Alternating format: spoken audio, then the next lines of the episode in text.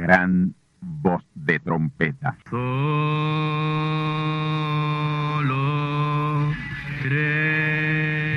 Saludos amigos y hermanos radioyentes. Están ustedes en sintonía con la audición radial Gran Voz de Trompeta, con el mensaje final de Dios al mundo, a la iglesia y a su pueblo escogido. Esta es la voz de Dios, proclamando el mensaje del Evangelio del Reino, o Evangelio eterno, a todos los que moran en la tierra, en el cumplimiento de Apocalipsis capítulo 14 y verso 6. Este es un mensaje de alerta y de apercibimiento ante los eventos proféticos del fin del mundo que ya han comenzado. No es que viene el fin del mundo, es que ya comenzó. Y en esta audición radial ustedes se mantendrán bien informados y apercibidos sobre cómo asegurar la salvación y la vida eterna, que es lo importante ante tales eventos. A continuación, ustedes escucharán no un mensaje doctrinal ni dogmático, sino la pura palabra de Dios, probada con las escrituras, la verdad como la verdad es, pues conoceréis la verdad y la verdad os libertará.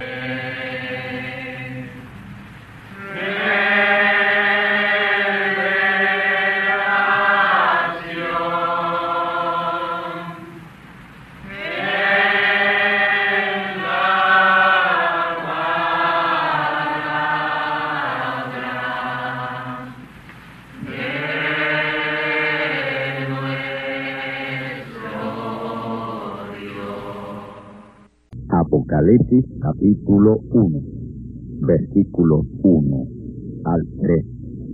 La revelación de Jesucristo que Dios le dio para manifestar a sus siervos las cosas que deben suceder presto, y la declaró enviándola por su ángel a Juan su siervo, el cual ha dado testimonio de la palabra de Dios y del testimonio de Jesucristo y de todas las cosas que ha visto.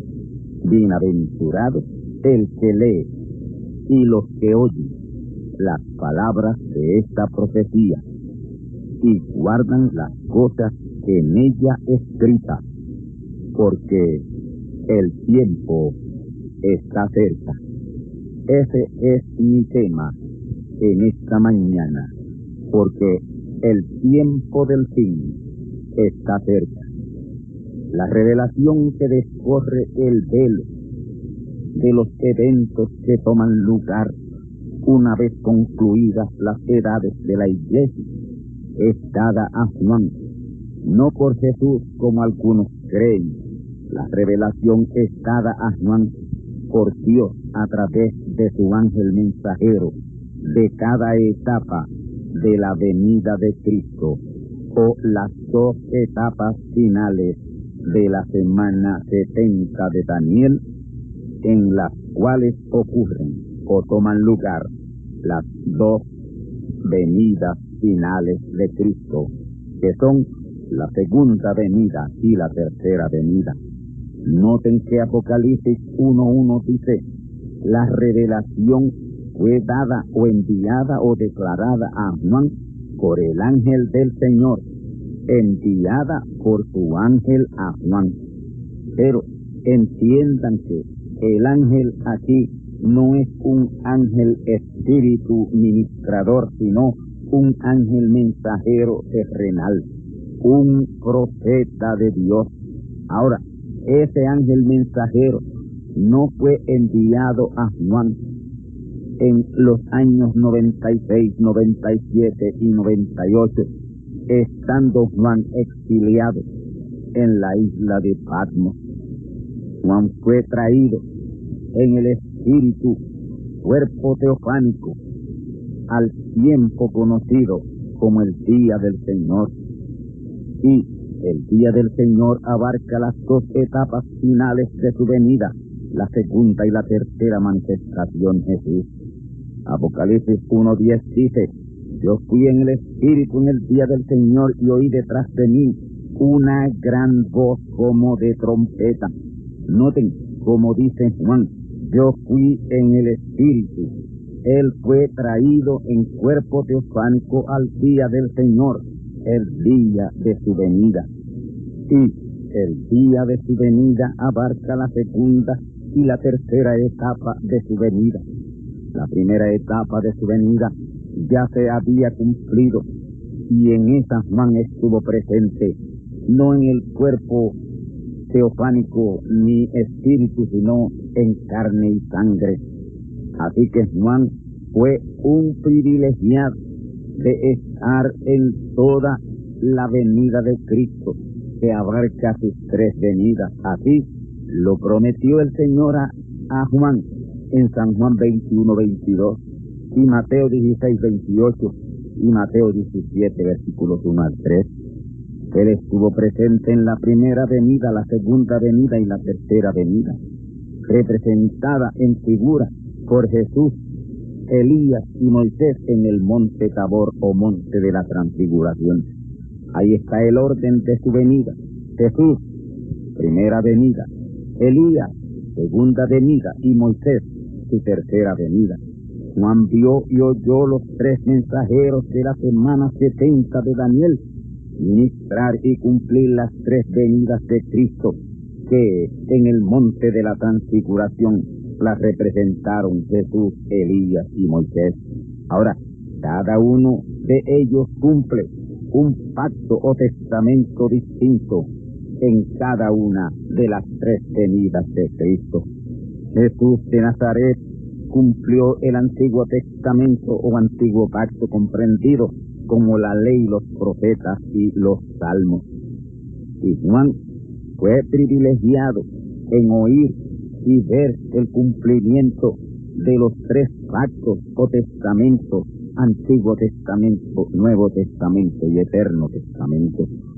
Cuando Juan se refiere a que es bienaventurado el que lee y los que oyen, está señalando al mensajero y sus seguidores en cada una de esas dos etapas finales de la venida de Cristo. El que lee es el ángel mensajero. Los que oyen son la simiente predestinada que oirán al mensajero. Ahora, note, bienaventurado el que lee, no los que leen. Ese bienaventurado que lee es el ángel mensajero de la etapa que le toca. Él es el único que puede leer o interpretar Apocalipsis. William Marion Branham fue el bienaventurado que leyó y explicó a los bienaventurados elegidos para oír. Yo he sido uno de los bienaventurados porque le oí leer y explicar y también Juan y algunos de ustedes que me escuchan en esta mañana.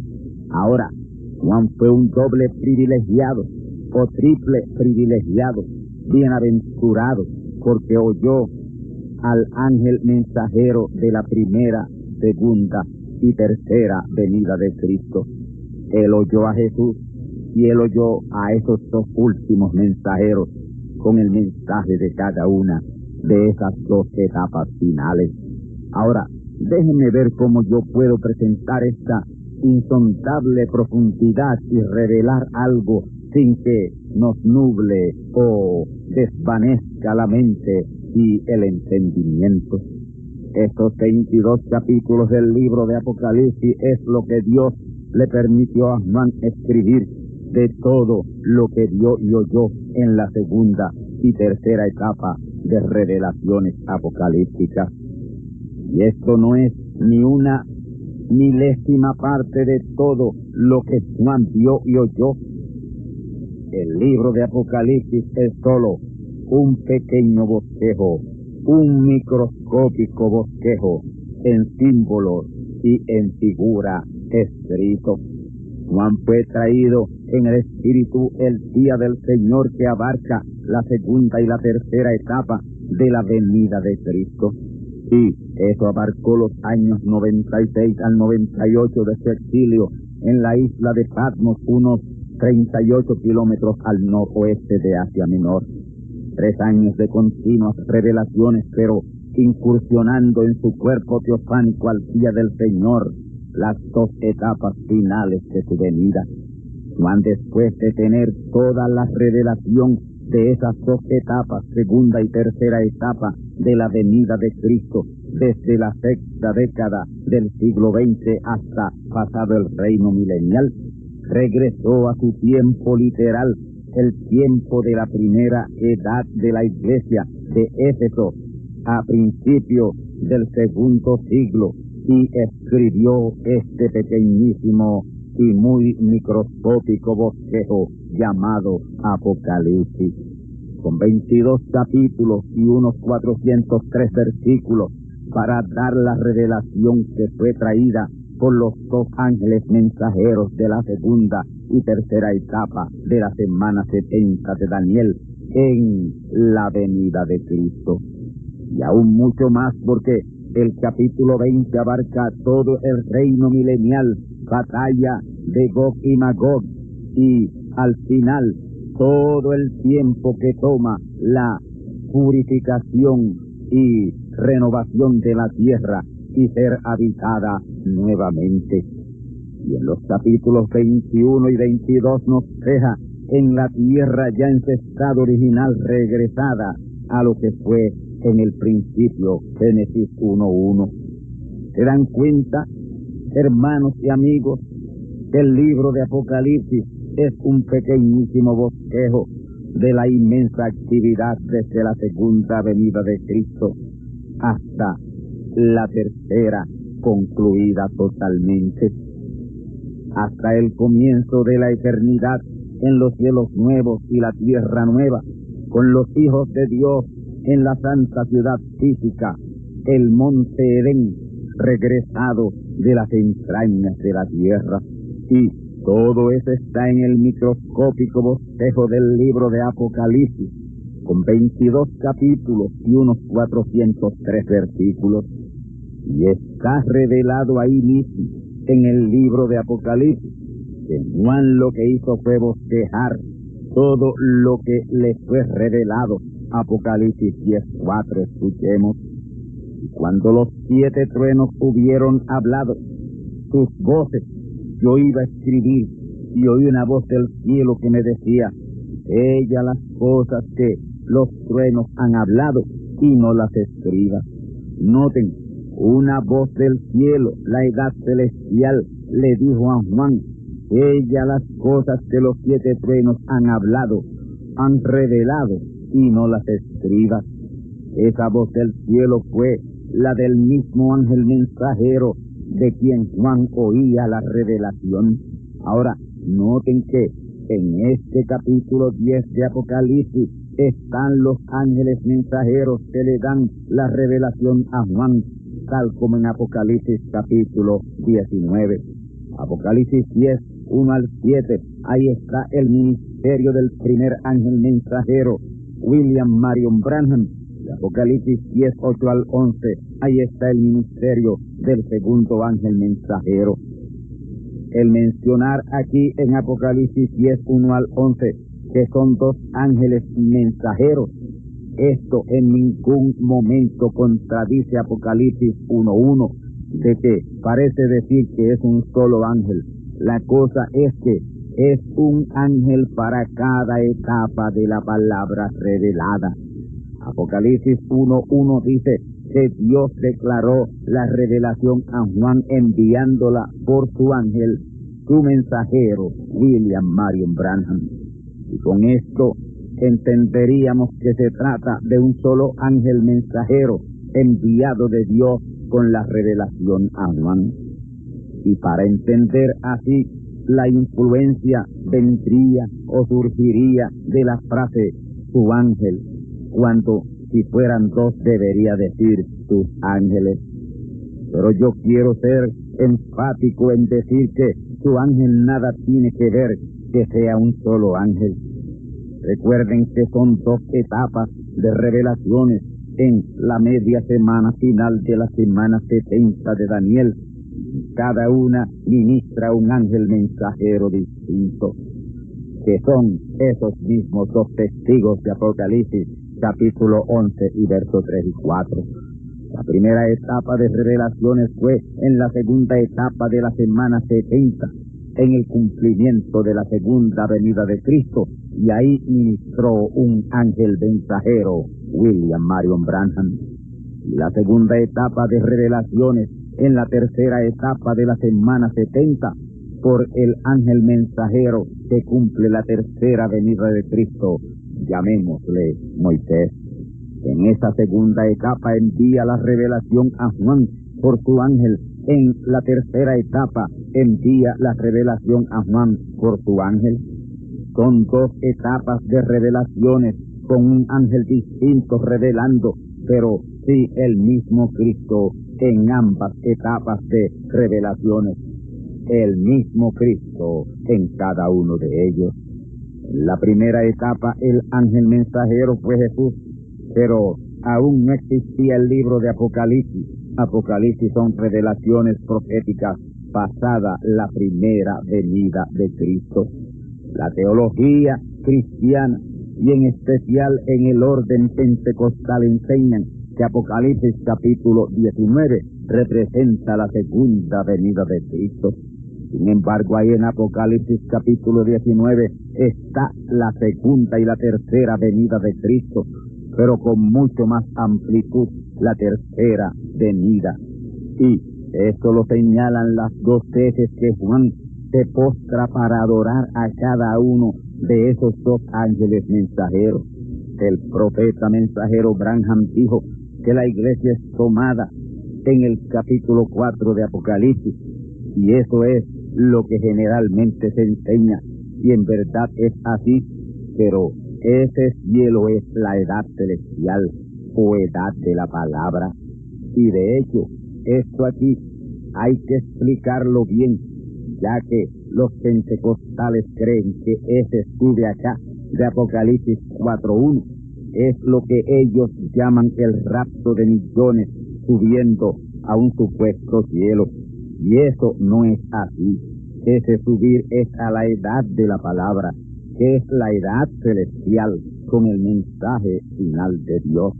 La iglesia verdadera, las primicias, son tomadas al cielo como edad celestial, edad de la palabra, pero no cielo como séptima dimensión o cielo de Dios, Apocalipsis 21.2.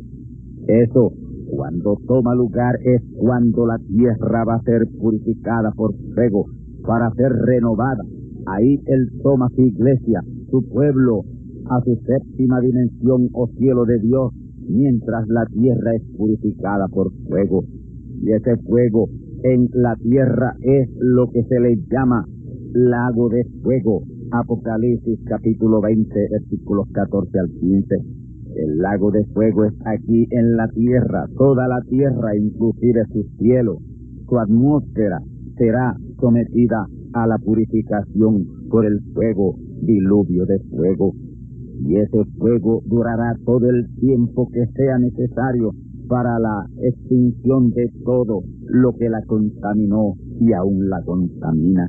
Apocalipsis 20, 15 dice, y el infierno y la muerte fueron lanzados al lago de fuego. Esta es la muerte segunda. El infierno es la quinta dimensión o región de los perdidos. Ahí hay demonios y espíritus de los perdidos pecadores que serán lanzados a ese lago de fuego, en donde serán extinguidos totalmente por la eternidad. Ser lanzados en el lago de fuego quiere decir alcanzada completamente por el fuego que cubrirá toda la tierra y su atmósfera hasta purificarla completamente. Y como la luna es un satélite de la tierra que queda dentro de esa quinta dimensión, todo eso será alcanzado por el fuego. La luna es el lugar tangible de la quinta dimensión su parte oscura es el lugar de actividades de demonios y espíritus inmundos. Recuerden que el Señor Jesús habló de demonios lunáticos.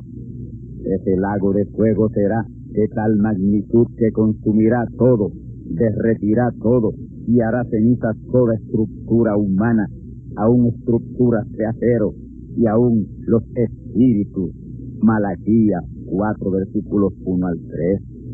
Evaporará y disolverá aún el agua de los mares, ríos, quebradas y todo espíritu, ya sean de demonios o espíritus de hombres, serán consumidos por el fuego hasta dejar de ser. Ahí es donde se cumple Malaquías 4 versículos 1 al 3, que no les dejará ni raíz ni rama.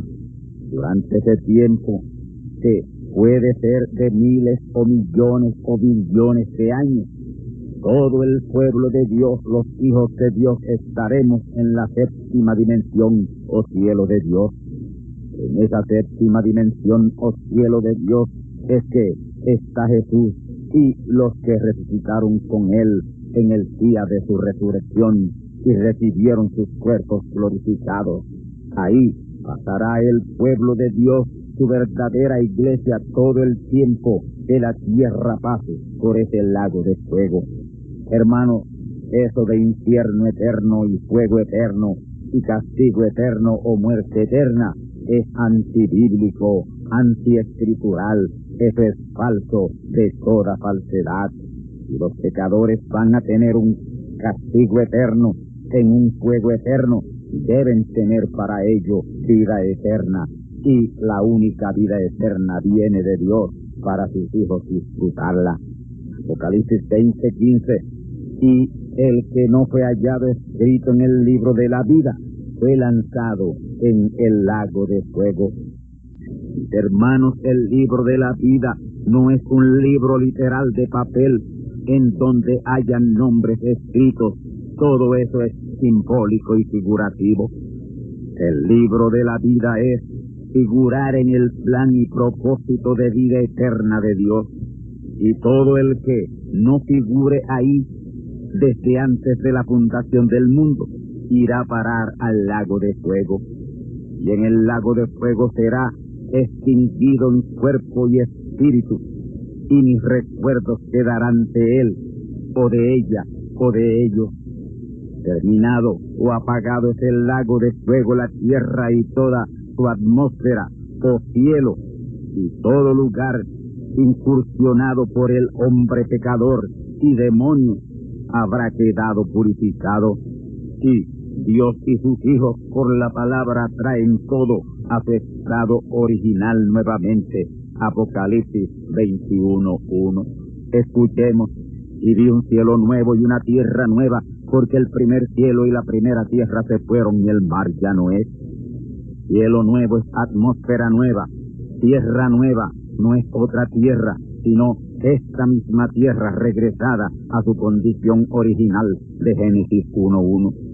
El primer cielo y la primera tierra se fueron. Eso no quiere decir que dejaron de ser, sino que se fue todo el mal de ellos. Todo fue quitado y queda la tierra en su perfecto estado original. Y el mar ya no es. No habrá mar en la tierra nueva, porque en la original no hubo mares. Los mares o el mar vino como resultado de la catástrofe o cataclismo de vaciamiento, desolación y tinieblas en Génesis 1.2. Ahí ocurrió el primer diluvio del cual surgió el mar o los mares. Esta tierra ha sufrido dos catástrofes universales, la catástrofe de Génesis 1.2 y la de segunda de Pedro capítulo 3 y verso 6 y la catástrofe de Génesis capítulo 7. Esos fueron dos diluvios. Son tres catástrofes que sufre la tierra de carácter mundial o universal. Todo, todo es en tres. La próxima catástrofe, que es la tercera, no será un diluvio de agua, pero sí de fuego a la tierra y a su cielo. Apocalipsis 20:15 hablé de la primera catástrofe o cataclismo, citando Génesis 1, 2 y segunda de Pedro capítulo 3 y verso 6. Debo hacer la explicación pertinente. Génesis 1, 2 dice, y la tierra estaba desordenada y vacía, y las tinieblas estaban sobre la haz del abismo, y el Espíritu de Dios se movía sobre la haz de las aguas. La tierra quedó desordenada y vacía, y en tinieblas, y cubierta de agua por causa de esa primera catástrofe. La razón o motivo de esa catástrofe o cataclismo está revelada en la Biblia, Isaías 14, versículos 12 al 20, y Ezequiel capítulo 28, versículos 13 al 16. Las dos primeras catástrofes vinieron como resultado del pecado, primero de Lucero y sus ángeles, Isaías 14, 12 al 20 y Ezequiel 28, 13 al 16. Y segundo, por la maldad de los hijos de Dios, consistente en desobedecer el mandato de Dios de separación de la mala simiente, separación de los petitas de los cainitas. Dios le separó, separó la descendencia de Caín de la descendencia de Seth, hijo de Adán. Los hijos de Seth, Setitas, debían tomar mujeres para esposas de entre ellos mismos, no de la descendencia de Caín, pero traspasaron esa línea de separación cuando comenzó la multiplicación de los hombres sobre la faz de la tierra. Génesis capítulo 6, verso 1 y 2. Escuchemos. Y acaeció que cuando comenzaron los hombres a multiplicarse sobre la faz de la tierra, y les nacieron hijas, viendo los hijos de Dios, que las hijas de los hombres eran hermosas, tomáronse mujeres, escogiendo entre ellas. Ahí está la cosa bien clara lo que trajo la segunda catástrofe, que fue un segundo diluvio sobre la tierra, fue mixtura entre los hijos de Dios e hijas de los hombres, hijos de Dios de la descendencia de Seth, hijo de Adán, hijo de Dios, hijas de los hombres de la descendencia de Caín, hijo de la serpiente, hijo del maligno, Dios es un Dios separador, no un Dios mixturador. Él por su palabra llama a sus hijos a separación de los hijos de los hombres, separación de la simiente mala de la simiente buena. El diluvio de los días de Noé, que fue la segunda catástrofe mundial o universal, vino por la integración de los hijos de Dios a las hijas de los hombres. Génesis capítulo 6. Hijas de los hombres, mujeres de la descendencia de Caín, hijos de Dios de la descendencia de Adán a través de su hijo. Dije que ese diluvio de los días de Noé fue el segundo diluvio que ha venido sobre la tierra, ya que el de Génesis 1.2 fue el primero. Tengo tres escrituras para probar que la primera catástrofe en esta tierra fue un diluvio. Génesis 1.1. En el principio creó Dios los cielos y la tierra. Ahí está la tierra en su estado perfecto de su condición original, lista ya para ser habitada por los hijos de Dios. La tierra sería el primer lugar del universo en ser habitada por los hijos de Dios. Pero como he dicho tantas veces y repito una vez más, Dios puso primero los sirvientes de sus hijos en la tierra, los ángeles. Los ángeles son espíritus administradores a los herederos de salud, que son los hijos de Dios. Hebreos 1.14. Y Dios creó al querubín lucero y sus ángeles, y les puso aquí en la tierra a cubrirla, guardarla, hasta la llegada de los hijos de Dios.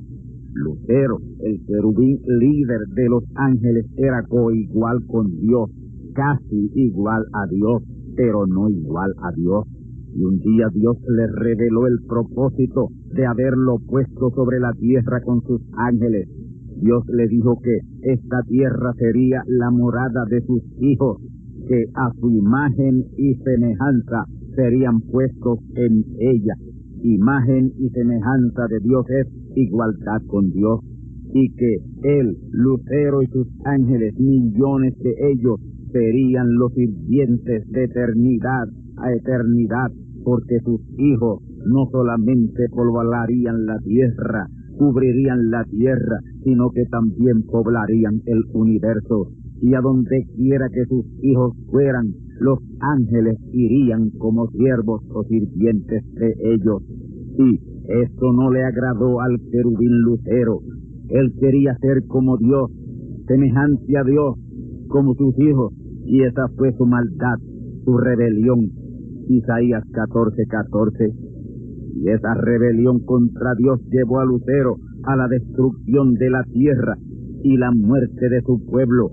Los ángeles, Isaías 14, 20. Escuchemos, porque tú destruiste tu tierra, mataste tu pueblo. Y esa destrucción de la tierra y mortandad de su pueblo lo encontramos en Génesis 1.2. La tierra estaba desordenada y vacía, y las tinieblas estaban sobre la haz del abismo, y el Espíritu de Dios se movía sobre la haz de las aguas. La tierra quedó completamente vacía y en tinieblas y cubierta por las aguas de ese diluvio, desordenada luego de la catástrofe, vacía de vida luego de la catástrofe, en tinieblas luego de la catástrofe, cubierta de agua luego de ese primer diluvio que fue esa catástrofe de Génesis 1.2.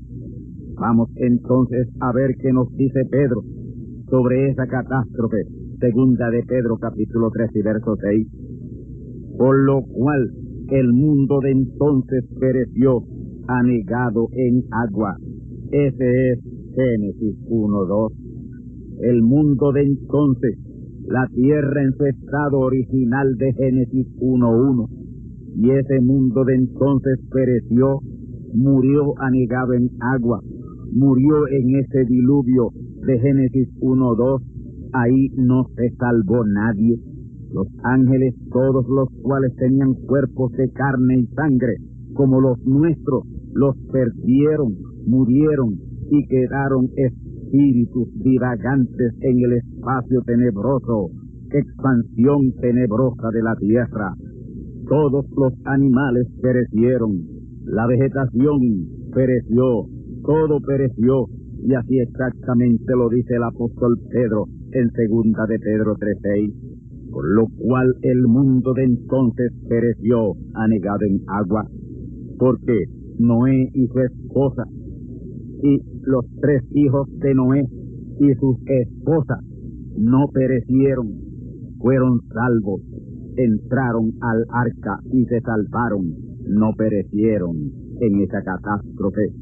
Además, un par de cada especie en los animales y en las aves y reptiles fueron salvos, no perecieron.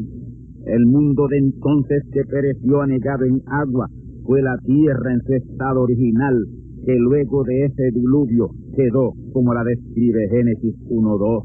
Ahí toda vida pereció. La tierra recompuesta de Génesis 1.3 al 31 no pereció en el diluvio de Génesis capítulo 7, que fue el segundo diluvio o cataclismo universal, el diluvio de los días de Noé. Y ahí Dios hizo la promesa a Noé de no destruir más la tierra por agua.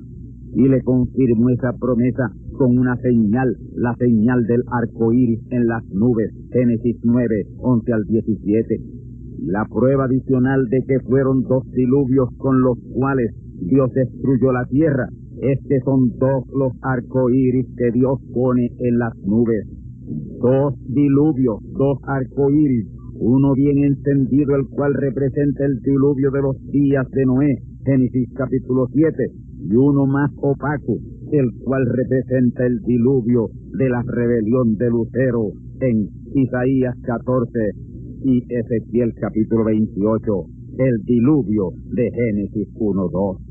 Ahora, entendamos que en dos no hay perfección ni consumación, sino en tres. Y el Señor nos ha mostrado ya la estrella de Abraham formada de tres pirámides, y eso señala consumación. La revelación de las tres constelaciones de ángeles mensajeros le fue revelada al segundo séptimo ángel Branham, pero él fue muy cauteloso y reservado en lo que dijo. Él nunca se refirió al tercer séptimo ángel, o tercer séptimo sello, o tercera séptima trompeta como tal, siempre se refirió a él como el último ángel en la parte final del séptimo sello, la parte que le adicionó al día siguiente de predicarlo o revelarlo en el tabernáculo. Ahí el profeta dice algo sumamente significativo. Él lo tenía en notas en su libreta cuando lo predicó la noche del 24 de marzo de 1963 en el tabernáculo, pero sintió omitirlo porque había un propósito de parte de Dios para ello, porque tiene que ver con Apocalipsis capítulo 19, a donde él quería llegar. Pero Dios le impidió que trajera esa tan comprometedora revelación. El profeta dice ahí que un ángel le era muy notable y sobresaliente. Y ese ángel estaba a su izquierda y era el séptimo ángel en esa pirámide o constelación piramidal de ángeles. En el orden de comienzo de esas constelaciones piramidales de ángeles era la segunda. Y como son tres, esa era la del medio. Esa era la constelación piramidal de ángeles mensajeros de las funciones ministeriales, Moisés, Elías, Jesús. Y él revela que en esa pirámide era donde estaba la piedra blanca misteriosa, que no tenía nada escrito. Esto es bien importante, el que no tuviera nada escrito. Es que ahí están los truenos y los truenos no están escritos. Piedra blanca misteriosa que no tenía nada escrito son los truenos. Esa piedra blanca misteriosa representa la parte ministerial del tercer séptimo ángel, tercera séptima trompeta y tercer séptimo sello tronando. Él no vio nada escrito en ella, porque aún ese misterio no había sido comenzado, todo estaba en silencio. Y sigue diciendo que los ángeles le elevaron a donde estaba adentro de la pirámide, formada por ellos mismos. Estos no son los siete ángeles mensajeros de las siete edades de la iglesia, sino los de la pirámide de ángeles mensajeros de las funciones ministeriales, Moisés, Elías, Eliseo, Juan el Bautista, Jesús y Branham. Y el último, segundo Moisés, quinto Elías y tercer Jesús. Dice el profeta que los misterios de Dios eran solamente conocidos por ellos.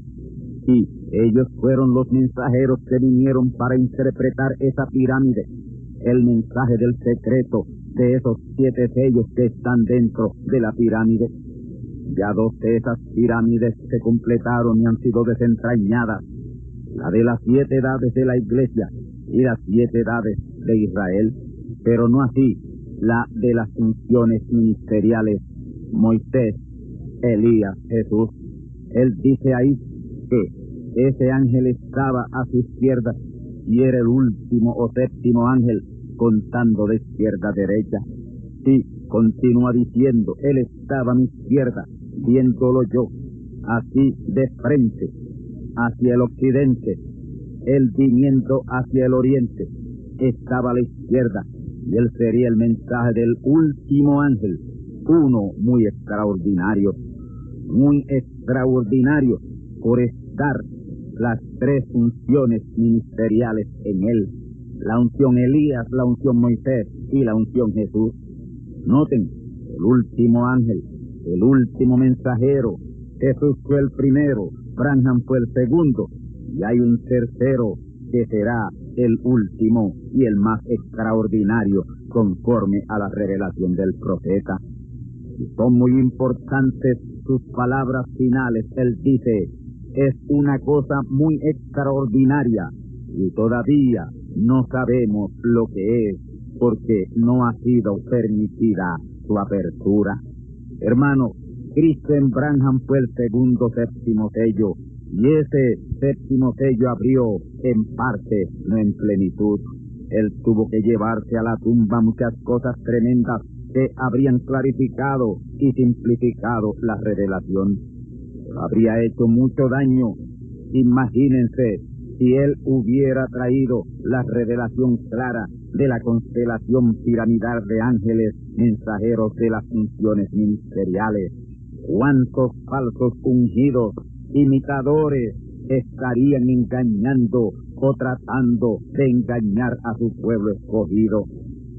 Ellos, página 82 y línea final, siguiendo hacia la página 483, dice, hemos llegado hasta aquí y lo demás nos será dado allí en el tiempo cuando aparezca Jesús nuevamente sobre la tierra para llevar a su novia o lo que llegue a suceder en ese tiempo. Entonces, hasta que llegue ese tiempo, oremos todos, vivamos vidas justas, viviendo en la expectativa de su venida. Y sigue diciendo, esta cinta llegare a manos de cierta gente en algunos lugares, no traten ustedes de formar algún ismo. Lo único que deben hacer es continuar viviendo y sirviendo a Dios porque este gran secreto es tan tremendo que Dios ni permitió que Juan lo escribiera. Tronó y él nos prometió que sería abierto, pero hasta este tiempo no ha sido abierto al tiempo del profeta mensajero William Marion Branham no estaba abierto, pero está siendo abierto ahora mismo. Marzo 25 de 1963 no estaba abierto totalmente, pero hoy, julio 9 de 1995, está abierto. Y hoy sí, de Apocalipsis capítulo 19, es un pasaje descifrable y lo estaremos descifrando porque es necesario a la manada pequeña. En ese capítulo 19 aparecen los dos mensajeros en que Cristo cabalga la senda por segunda y tercera vez. Y eso sí, son los verdaderos hijos del trueno. En su cabalgar de la senda por segunda vez es revelado su nombre. Y en el cabalgar de la senda por tercera vez, su nombre es dado a conocer públicamente. Y es en ese nombre nuevo y eterno de Dios que los siete truenos estruendarán estremecerán y sacudirán al mundo entero.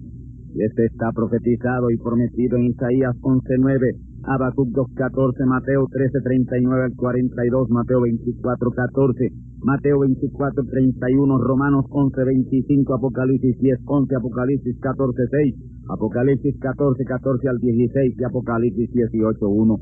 Y todas esas escrituras que son 10 en total y 10 es consumación y el número matemático de Dios en el cual Él ha enviado su mensaje final.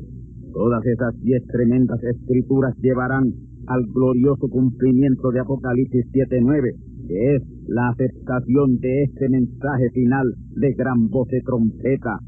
Esa gran compañía que ninguno podía contar de todas gentes, linajes y pueblos y lenguas se identificaran con este mensaje final con gran voz de trompeta. Ahora somos dos o tres, una manada pequeña, la manada pequeña, pero dentro de poco tiempo seremos una gran compañía que ninguno podía contar. Usted puede contar cientos o miles, pero es muy difícil contar millones y millones que serán los seguidores de este mensaje final de Dios antes que este siglo haya terminado. El ángel de Apocalipsis 14.6 ya ha descendido del cielo a la tierra con el Evangelio eterno y lo está predicando con gran voz de trompeta a los moradores de Boriquén y otros países vecinos alcanzados por esta onda radial. Pero pronto este mensaje del Evangelio eterno arropará el mundo entero trayendo esa ciega final de millones y millones de Apocalipsis 14, 14 al 16. Esta será una revolución mundial que ya ha comenzado aquí en Boriquén, tierra del Altísimo Señor. Ya Dios empezó y nadie lo podrá detener. Este es su mensaje final. Si lo aceptas, serás salvo. Si lo rechazas, serás condenado. Amén.